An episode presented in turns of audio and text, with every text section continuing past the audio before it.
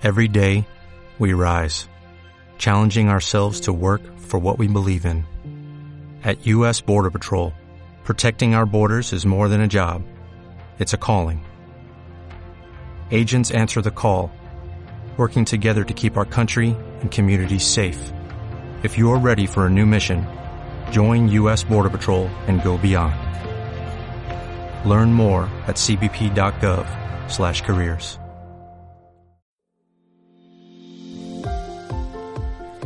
Exlibric presenta Escritores Exigentes.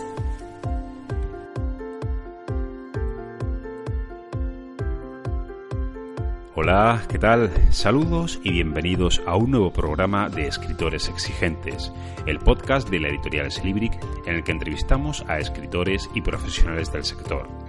Como siempre os habla Carlos Torres desde el Departamento de Marketing y Comunicación del grupo IC. Hoy, 17 de julio, vamos a comenzar el programa hablando de la importancia que tiene el narrador en la novela. Y es que gracias al narrador, el lector puede imaginar en su cabeza la misma imagen que el autor ha soñado y que ahora transmite en sus páginas. En otras palabras, el narrador va a ser el responsable de que tu libro sea un éxito, ya que es quien se va a dirigir a tu público y le va a plantear una historia. Pero si quieres saber más sobre la importancia de esta figura y qué tipo de narradores existen, solo tienes que acceder al apartado de noticias de nuestra web y leer el contenido del post que una semana más ha publicado nuestro compañero Damián Montero. En unos minutos charlaremos en nuestra entrevista con Pepi Florido, que acaba de sacar a la luz su segundo poemario titulado Historias que te harán sentir un verdadero canto a la vida con el que le gustaría poder borrar cualquier rastro de dolor, odio, rencor y maldad, tal y como afirma textualmente en su obra. Pero antes queremos anunciaros que otro de nuestros sellos, Editorial La Calle, está de enhorabuena, ya que acaba de publicar hace unos días su última novedad, la novela La habitación de al lado, una de esas historias que por un motivo o por otro suenan al lector, tanto que puede que éste crea que hay una parte suya dentro. Una historia que empieza con la autora, Alejandra Carretero, y termina con una realidad global que nos afecta a todos. En definitiva, una historia que habla de la vida real, de lo que no pasa en la calle y sí dentro de cuatro paredes. Este libro le mostrará al lector algo que a buen seguro ya sabe, que las personas pueden separarse, pero al mismo tiempo hará que se plantee si éstas pueden separarse del amor. Todo ello poniendo de relieve uno de los pilares sobre los que se sustenta la obra, la diversidad. Estás escuchando Escritores Exigentes. Esta semana os preguntábamos en las redes con qué autor pasarías un romance de verano y la verdad es que vuestros comentarios han sido de lo más variado. Empezamos por los que nos habéis hecho llegar a través de Facebook. Por ejemplo, Tati García afirma que pasaría un romance de verano con Carlos Ruiz Zafón. Iciar Arrausi con María Dueñas. Juan Manuel Montenegro pasaría un romance con Eva García Sáenz de Urrutia y Matilde Asensi. Ángeles Ramírez Moreno con Dolores Redondo y nuevamente con Eva Sáenz. María Gutiérrez con Matilde Asensi, Carlos Ruiz Zafón, Dolores Redondo, son tantos, afirma. Pilar Romero de nuevo con Matilde Asensi o con Christian Jack. Pedro González, con mi autora preferida, Dolores Redondo. En el caso de Maite Batalla, dice, ahora mismo tengo un idilio con Stephen King, uno de mis escritores preferidos, pero puede que no dure mucho y pronto empiece una bonita relación con otro autor que todavía no ha aparecido, o puede que repita con Stephen, según quien se cruce en mi camino. Muy bien, Maite. Wendy Rivera lo pasaría con Julián Lorca. Guillermo Portillo dice, pues me gustaría con Arturo. Ya sabéis que Arturo, ¿verdad? Tengo algunas cosas que discutir con él respecto a su libro Cabo Trafalgar. Además, le sigo desde que era reportero de guerra en la revista Defensa, hace ya unos añitos. Pues sí, y tanto, Guillermo, tanto, tanto que hace. Sonia Pérez, por último, creo que este verano me lo pasaré con Carmen Martí, repasando la vida de Neus Catalá. También ha habido mucha participación en Twitter, por ejemplo, Carmen con Julia Navarro.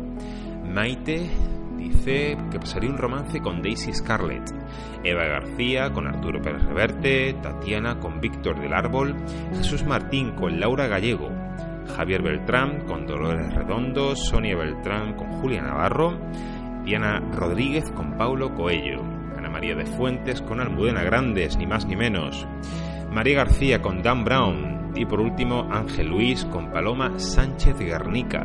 Me apasiona su libro La sospecha de Sofía. Y para terminar, en Instagram, Alex Chow con John Toole, Nuria Expósito, con Maxine Huerta, que hace poco me he comprado dos de sus libros, y son Una tienda en París y París será toujours Paris tendría una cita literaria en una cafetería parisina y que me cuente, que me cuente más sobre sus maravillosas ideas. Muy bien, Nuria. Raúl Lozano con Espido Freire. Danilo Albrecht con Paulo Coelho. Margarita John Part con Paul Auster. Ni más ni menos Margarita. Y su trilogía de Nueva York y El Palacio de la Luna con Tahar Ben Jelun y su libro en francés Par le Feu. Y por último, Silvia Marín con Sandra Barneda. Por supuesto, podéis seguir respondiendo a esta pregunta a través de nuestras redes y comentarnos con qué autor o autora pasaríais un romance de verano.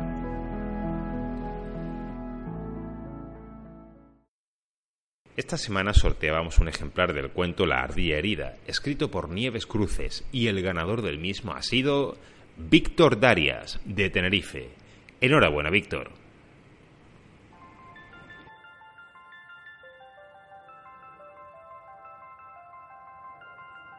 Bueno, ahora sí, vamos con la entrevista a Pepi Florido, una autora que tras casi dos años, desde su primer libro, Un reflejo de la vida, vuelve de nuevo con más historias que a buen seguro os conmoverán a todos ustedes. Bienvenida, Pepi.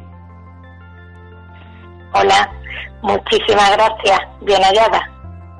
Bueno, eh, tengo entendido que hace cuestión de una semana, diez días, eh, empezaste, empezaste fuerte con una presentación el 3 de julio en el Salón de Actos del Ayuntamiento de, Almojía.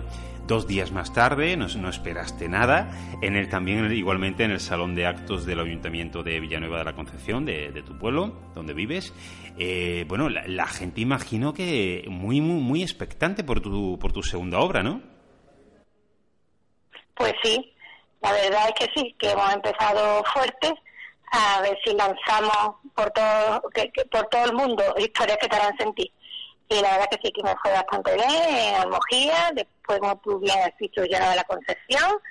También estuve ante la televisión, ¿eh? que me llamaron de una televisión del PTV de Málaga, nada más ver por las redes sociales que tenía el nuevo libro y también estuve en la televisión. Y el día 20 tengo otra nueva presentación en mi barriada donde yo vivía antes, en Monterroso. Así que hemos empezado fuerte. Bueno, en una televisión local de Málaga, cuéntanos, ¿qué tal? ¿Cómo fue, cómo fue la experiencia? Pues la verdad que fue bastante bien. Estuve en el programa de Diego Bandera de Málaga, TV, en el PTV, que ya había estado anteriormente con un reflejo de la vida. Eh, la verdad es que me fue bastante bien un programa maravilloso, un presentador maravilloso y como la primera vez, con, un reflejo de la vida, estupendamente. Aparte, con un reflejo de la vida he recorrido ya varias cadenas de televisión también. Bueno, Pepi, em, en este segundo libro, yo creo que en el primero también, también lo perseguías, no sé si de la misma forma, pero en este segundo libro afirmas que con tus poemas quieres eh, hacer que, que desaparezca el dolor que cambie el odio, que cambie el rencor, que, se vaya la, maldad, que desaparezca la angustia, el sufrimiento, en fin, cualquier lamento, cualquier sentimiento negativo, pretendes cambiarlos con, tus poemas. Tus poemas, a fin de cuentas, en eh, la mayoría de los casos, encierran un mensaje muy positivo, ya que te, centras en cosas que verdaderamente merecen la, la, pena ser mencionadas por su, por su belleza. Es así, ¿no? Pues sí, la verdad es que eso es lo que yo quisiera, que, ocurriera eso, ¿no? Cambiar todo lo malo y quedar nada más con las cosas buenas con, con, esta, con, mi poesía. Eh, realmente lo, lo, mi objetivo, ¿no? De que por lo menos mientras estás leyendo los poemas míos, que un poco también como algunos de autoayuda, o historias que, que, te meterás en la historia y te, por lo menos en esos momentos te estás centrando en el poema y te olvidarás de, de los pesares y te olvidarás de, todo lo malo en ese momento porque yo solo escribo cosas buenas. Entonces, pues, espero que, que así sea. Eh, Pepi, ¿crees que con tus poemas, sobre todo con este segundo libro, historias que te, que te harán sentir, ¿crees que ayudas a la gente? ¿Crees que de alguna forma, de alguna manera, consigues eh, tender tu mano a través de, lo, de, los versos que escribes y la gente se siente comprendida, se siente, digamos, que ven, cierta empatía por tu parte? Pues mm, yo creo que sí, y aparte es que me lo dicen. Aparte es que hay mucha gente que me dice me he visto reflejada en este poema, me he sentido identificada con este poema, me he emocionado mucho en este poema, este me ha llegado mucho, eh, eh, es la misma historia que he vivido, o la verdad es que sí, ¿eh? que, me lo dice, me lo dice mucha gente. Imagino que también te pasó con el primero, ¿no? Eh, sí, con el primero también. Eh, con el primero, mm, claro, es que mayormente los que me han dicho es del primero porque este lleva poquito tiempo en la calle, no lo han leído mucha gente, pero los que la han leído ya sí me han mandado mensajes y me lo han dicho. Me han dicho, dice lo mismo que en el primero me vi reflejada en ese poema o me sentí identificada, con este me está pasando lo mismo. Así que, que la verdad es que, que sí que me lo han dicho que es una poesía que, aparte de que está escrita en un vocabulario sencillo y llano que lo entiende todo el mundo, también le llega a la gente porque es lo que estamos hablando, son historias que, están ahí en el día a día. Entonces hay gente que, se siente identificada con ella. Bueno, Pepi, eh, yo no sé si me vas a responder a la siguiente pregunta, pero yo necesito realmente que me, que me hagas una confesión. Vamos a ver. ¿Es cierto que siempre llevas a mano una pequeña libreta por si la inspiración se presenta? Es cierto, es cierto porque la inspiración no viene cuando tú quieres, sino viene cuando quiere ella. Entonces, hay veces que estoy haciendo cualquier cosa, o estoy fuera, o incluso voy con el coche conduciendo, y se me ocurre cualquier cosa, y más de una vez he parado donde he podido y he apuntado corriendo la pinceladilla esa que me ha venido sí que es verdad que luego cuando tú quieres ya montar poema y buscar más frases que, que coincida y concuerde con lo que tú has escrito y eso es difícil. Tengo que después seguir escribiendo y buscando a, ver cómo continúo yo esto porque eso es esporádico y a lo mejor es que no he tenido tiempo. Es que a lo mejor estoy haciendo algo y, y he ido corriendo apuntado, pero no he tenido tiempo de seguir. Pero eso es cierto, es cierto. Bueno, como decía el famoso pintor, si la inspiración tiene que venir, por lo menos que te pille trabajando, ¿no? pues sí, sí, que me, pille prevenida. eh, Pepi, eh, ¿qué diferencia hay entre historias que te harán sentir y un reflejo de la vida? Bueno, hay diferencia porque son diferentes historias, aunque alguna, por ejemplo, como alguna que a lo mejor le escribo a las madres en uno, le escribo en otro, en, otro, o a la mujer o lo que sea, pero no tiene nada que ver una historia con otra. Ahora, lo que sí tienen en común es que son historias que surgen a nuestro alrededor y que en la vida misma, ¿no? Y eh, historias que te harán sentir eh, un poco más, más amplio, digamos, en el sentido de que, que tienen un espacio también reservado para los, más pequeños para fomentar la, poesía en ellos. Son, son educativas también, que aparte de, de aprender, que aprendan con ellas, aparte de fomentar la poesía, que también aprendan con ellas. Algunas como estilo fábula o cuento, para no aburrirlo mucho. Lo que sí también te encuentras en historia que te hará sentir es poesías que a lo mejor no me he atrevido a escribir en un reflejo de la vida, porque a lo mejor son muy personales y no, no me atrevía y en este sí me he atrevido, aunque luego a lo mejor no pueda leerlo en directo porque eh, no pueda contar la emoción, pero sí está escrita, hay besos de amor, hay mm, eh, poemas cortos, poemas más largos, historias, la verdad es que bastante más variado, un poquito más grande, pero mm, vamos al mismo sitio, a, a, cosas de, que, surge a nuestro alrededor poemas con, sentimiento escrito del corazón. Sí, eso no, me cabe la, menor duda que, eres una, autora que, por supuesto, desde luego, escribes con, el corazón. De hecho, eh, yo creo que ha llegado el momento de pedirte, por favor, si eres tan amable, que nos leas, que leas a los, a los oyentes alguno de, tus textos. En concreto, me atrevería a, recomendarte uno, el de Mis Tres Amores, en la página noventa y tantos del libro, que por favor leas ese porque realmente dice mucho de tu estilo y dice mucho de lo que tú sientes y de lo que tú eres como, como autora. ¿Te parece? Sí, me parece. Vamos a buscarlo, a ver dónde está Mis Tres Amores. Este va dedicado a, a mis hijos. Pues venga, Ellos son, adelante. Venga, mis tres amores. Ellos son mis tres amores. Ellos, mis días grises, me los pintan de colores. Ellos, en mis noches oscuras, me encienden la luna. Ellos me cambian mis días de tempestad por suave brisa, con tan solo ver en su, en su rostro una sonrisa.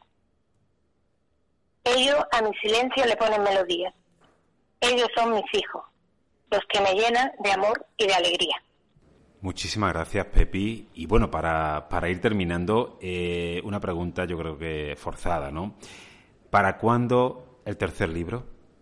Si se puede saber.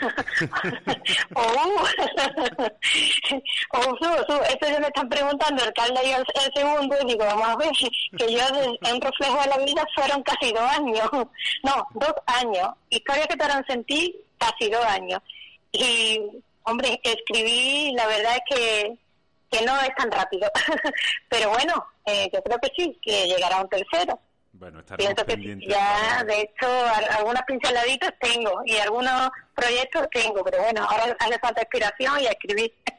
Estaremos pendientes para el verano de 2021 a ver si llega, si llega ese tercer libro. ojalá, ojalá. Bueno, Pepi, pues hasta aquí la, entrevista. Eh, de verdad, eh, ha sido un placer hablar contigo, poder dialogar sobre tus obras, poder eh, conversar tranquilamente sobre tu trayectoria y, de verdad te deseo, desde aquí, desde, la editorial, te deseamos lo mejor, que el futuro te depare muchas alegrías en forma de presentaciones, de libros vendidos y de muchos recitales y lecturas, por supuesto. Muchas gracias, Pepi. Muchísimas gracias a vosotros. Muchas gracias por, por apostar de nuevo por mí y, haberme dado el gusto de, publicarme mi, mi, segundo libro, Historias que te a sentir, bueno, y el primero también. Así que, que siempre las gracias a vosotros por este equipo de profesionales tan grande que hay ahí, dispuesta a ayudarnos siempre a, a los autores. Muchísimas gracias. Gracias a ti. ¿Escribes? ¿Quieres publicar? Consúltanos en el correo electrónico exlibric.com. Bien, pues hoy queremos despedirnos con la lectura de un fragmento del Secreto de Harry de Paco Sánchez, una pequeña muestra de los pasos que continúan dando muchos de nuestros autores en su andadura literaria. Y es que no solo de golondrinas vive el hombre, ¿verdad Paco? Os dejamos con él. La fiesta del duodécimo cumpleaños de Harry acababa de terminar. Todos sus amigos habían marchado. Ya no quedaba nadie en el amplio salón de juegos, solo él y Joan. Se miraron en silencio sin saber qué decir. Ella, porque cada vez le costaba más hablar cuando se quedaban a solas.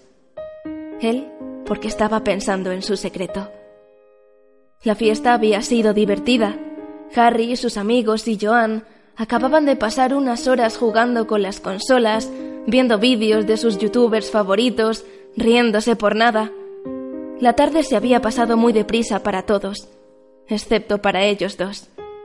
Para Harry, porque esperaba impaciente la hora de bajar al lago. Para Joan, porque esperaba que la invitara a acompañarle por primera vez. Volvemos en 15 días. Hasta entonces.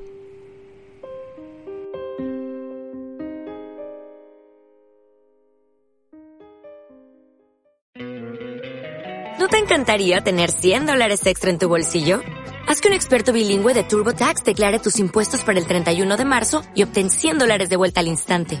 Porque no importa cuáles hayan sido tus logros del año pasado, TurboTax hace que cuenten. Obtén 100 dólares de vuelta y tus impuestos con 100% de precisión, solo con Intuit TurboTax. Debes declarar para el 31 de marzo. Crédito solo aplicable al costo de la presentación federal con TurboTax Full Service. Oferta sujeta a cambios o cancelación en cualquier momento.